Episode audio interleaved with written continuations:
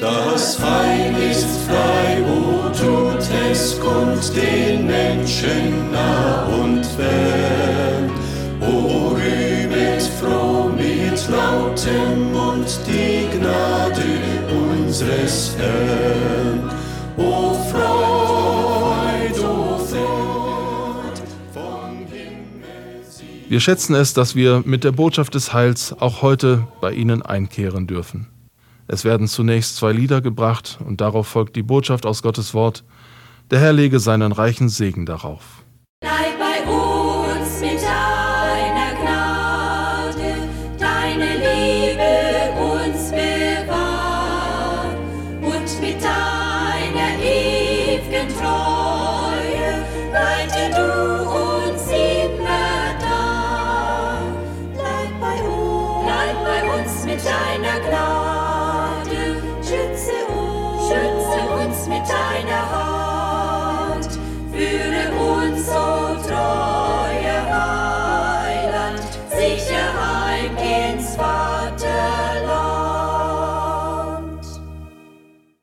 Wir wollen beten.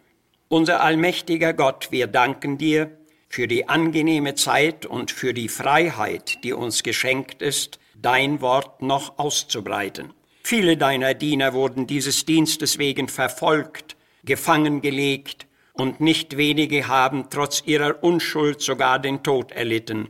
Du hast Prüfungen und Leiden dieser Art zugelassen, aber du hast bisher den Untergang deiner freimachenden Wahrheit nicht zugelassen. Herr, gib, dass diese Botschaft noch kraftvoll verkündigt werde in aller Welt bis hin zu deiner Wiederkunft. Amen.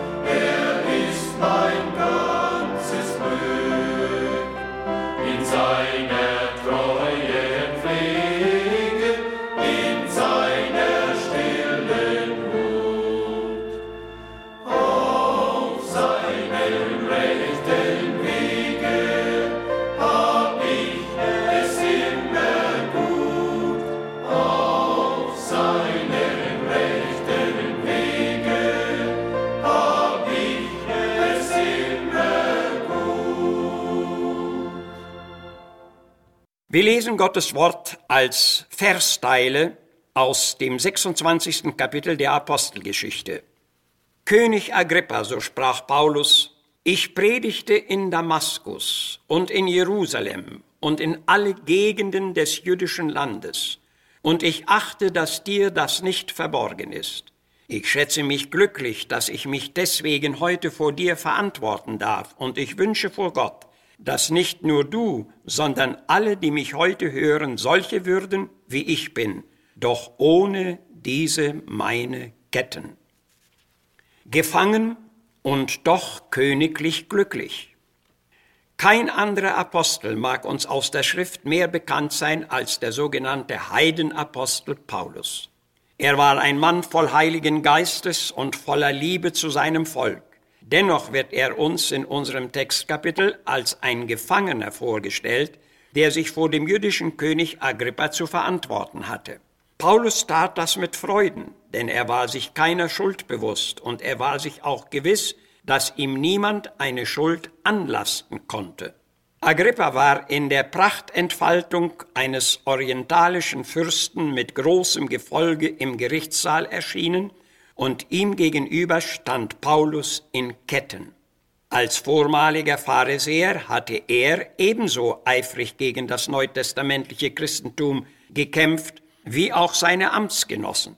Für diesen Kampf war ihm eine uneingeschränkte Vollmacht erteilt, und es war ihm scheinbar keine Mühe zu schwer und kein Weg zu weit, um sie einzusetzen. So war er auch bis nach Damaskus hinaufgezogen.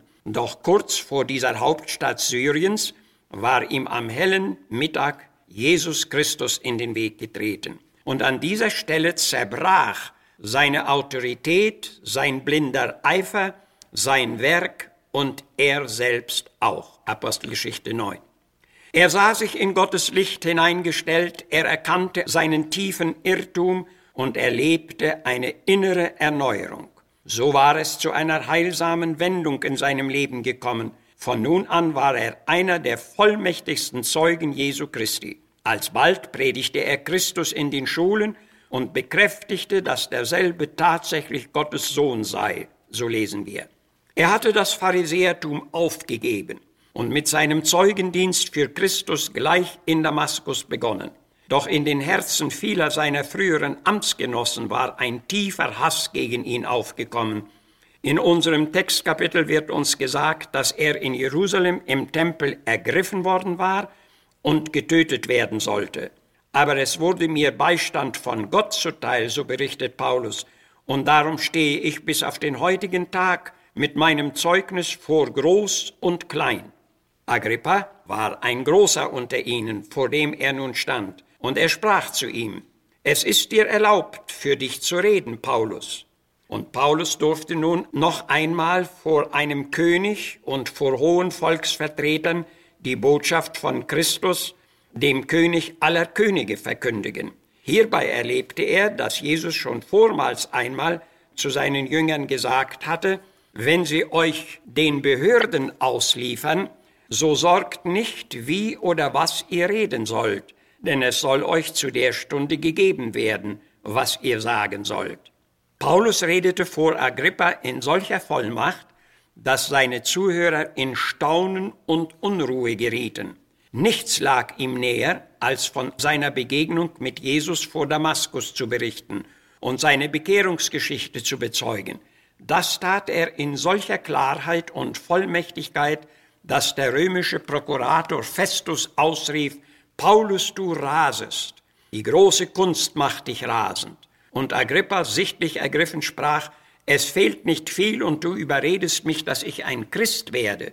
Und der mutige Paulus antwortete ihm, ich wünsche vor Gott, es fehle an viel oder wenig, dass nicht allein du, sondern alle, die mich heute hören, solche werden, wie ich bin, doch ohne diese Ketten. Die Verteidigungsrede des Paulus war gewiss eine absolute Ausnahme. Sie war ein lebendiges Zeugnis von Christus und zugleich auch ein aufrichtiges Ringen um den König und dessen Anhang. Eine solche Rede war bis dahin bestimmt noch nie in einem Gerichtssaal gehört worden. Der König Agrippa stand seiner Bekehrung sehr nahe und alle anderen waren zutiefst gepackt, aber keiner unter ihnen hatte den entscheidenden Schritt zu Christus gewagt. So ging der Prozess zu Ende und Paulus blieb gefangen. Die tiefere Wirklichkeit sah aber anders aus. Hier waren die Freien gefangen und der Gefangene Paulus war in Wirklichkeit frei. Er war frei von seinen Ungerechtigkeiten und Sünden, er war frei von der Begierde nach Macht, Ehre und Ruhm, und er war frei von der quälenden Menschenfurcht und von den Ängsten des Todes, und darum konnte er glücklich sein. Leben wir, so leben wir dem Herrn. Sterben wir, so sterben wir dem Herrn. Darum wir leben oder sterben, wir sind des Herrn. Das war seine tiefe, beglückende Gewissheit. Sein Glück bestand darin, für seinen Herrn leben zu dürfen, der ihm erschienen war, ihm Vergebung geschenkt und zum Dienst am Evangelium berufen hatte.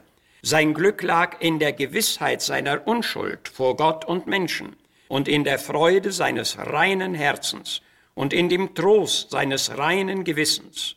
Und dieses Glück kann man auch als Gefangener in den Ketten haben. Paulus hätte es gern mit allen geteilt und darum predigte er das Evangelium. Das war die Bürde, die auf seinem Herzen lag. Haben wir aus dieser kurzen Ausführung erkannt, worin das wahre Glück besteht und wie man es finden kann? Ein Dichter bekundet dieses erfahrene Glück in folgenden Worten. Nicht um Tausende von Welten, nicht um Gold und Edelstein will ich geben auf mein Anrecht, das mich lässt zum Himmel ein. Ja, ich möcht viel lieber leiden und erdulden Spott und Hohn, auch von Freund und Heimat scheiden, als verlieren meine Kron. Sehnst du dich nicht auch nach diesem tiefen, wahren, geheimnisvollen Glück? Man kann es nur in Jesus Christus finden. Wer ihn umgeht, der sucht es vergeblich. Amen.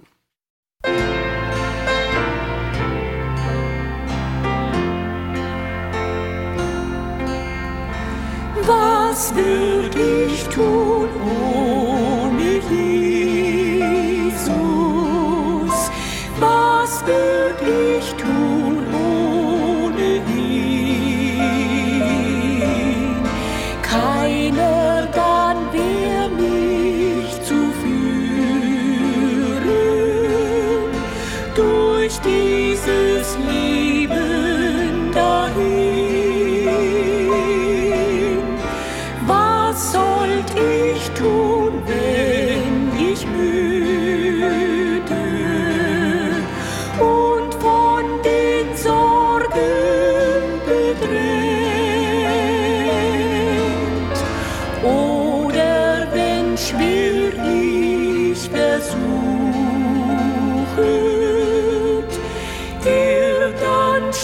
stets meiner gedenkt.